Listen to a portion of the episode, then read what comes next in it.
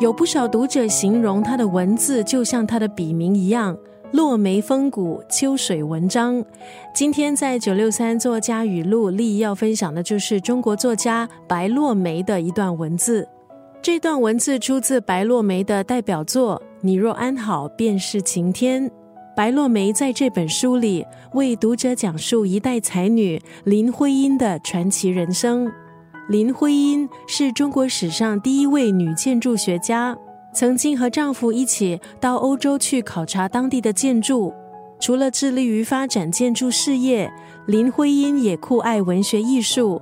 她的著作包括小说、散文、话剧剧本，还有诗歌，所以被人称为一代才女。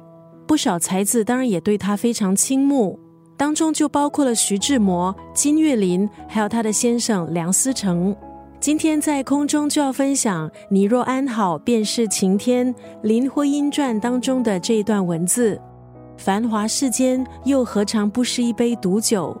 你以为自己早已厌倦，其实却总想一醉贪欢。”刚刚分享的文字出自这本书《你若安好，便是晴天》。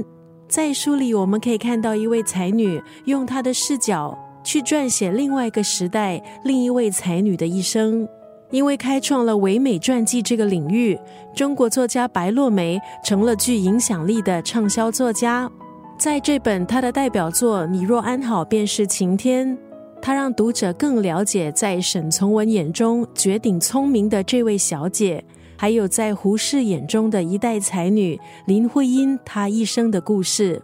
今天在空中就选了这段文字要和你分享：繁华世间又何尝不是一杯毒酒？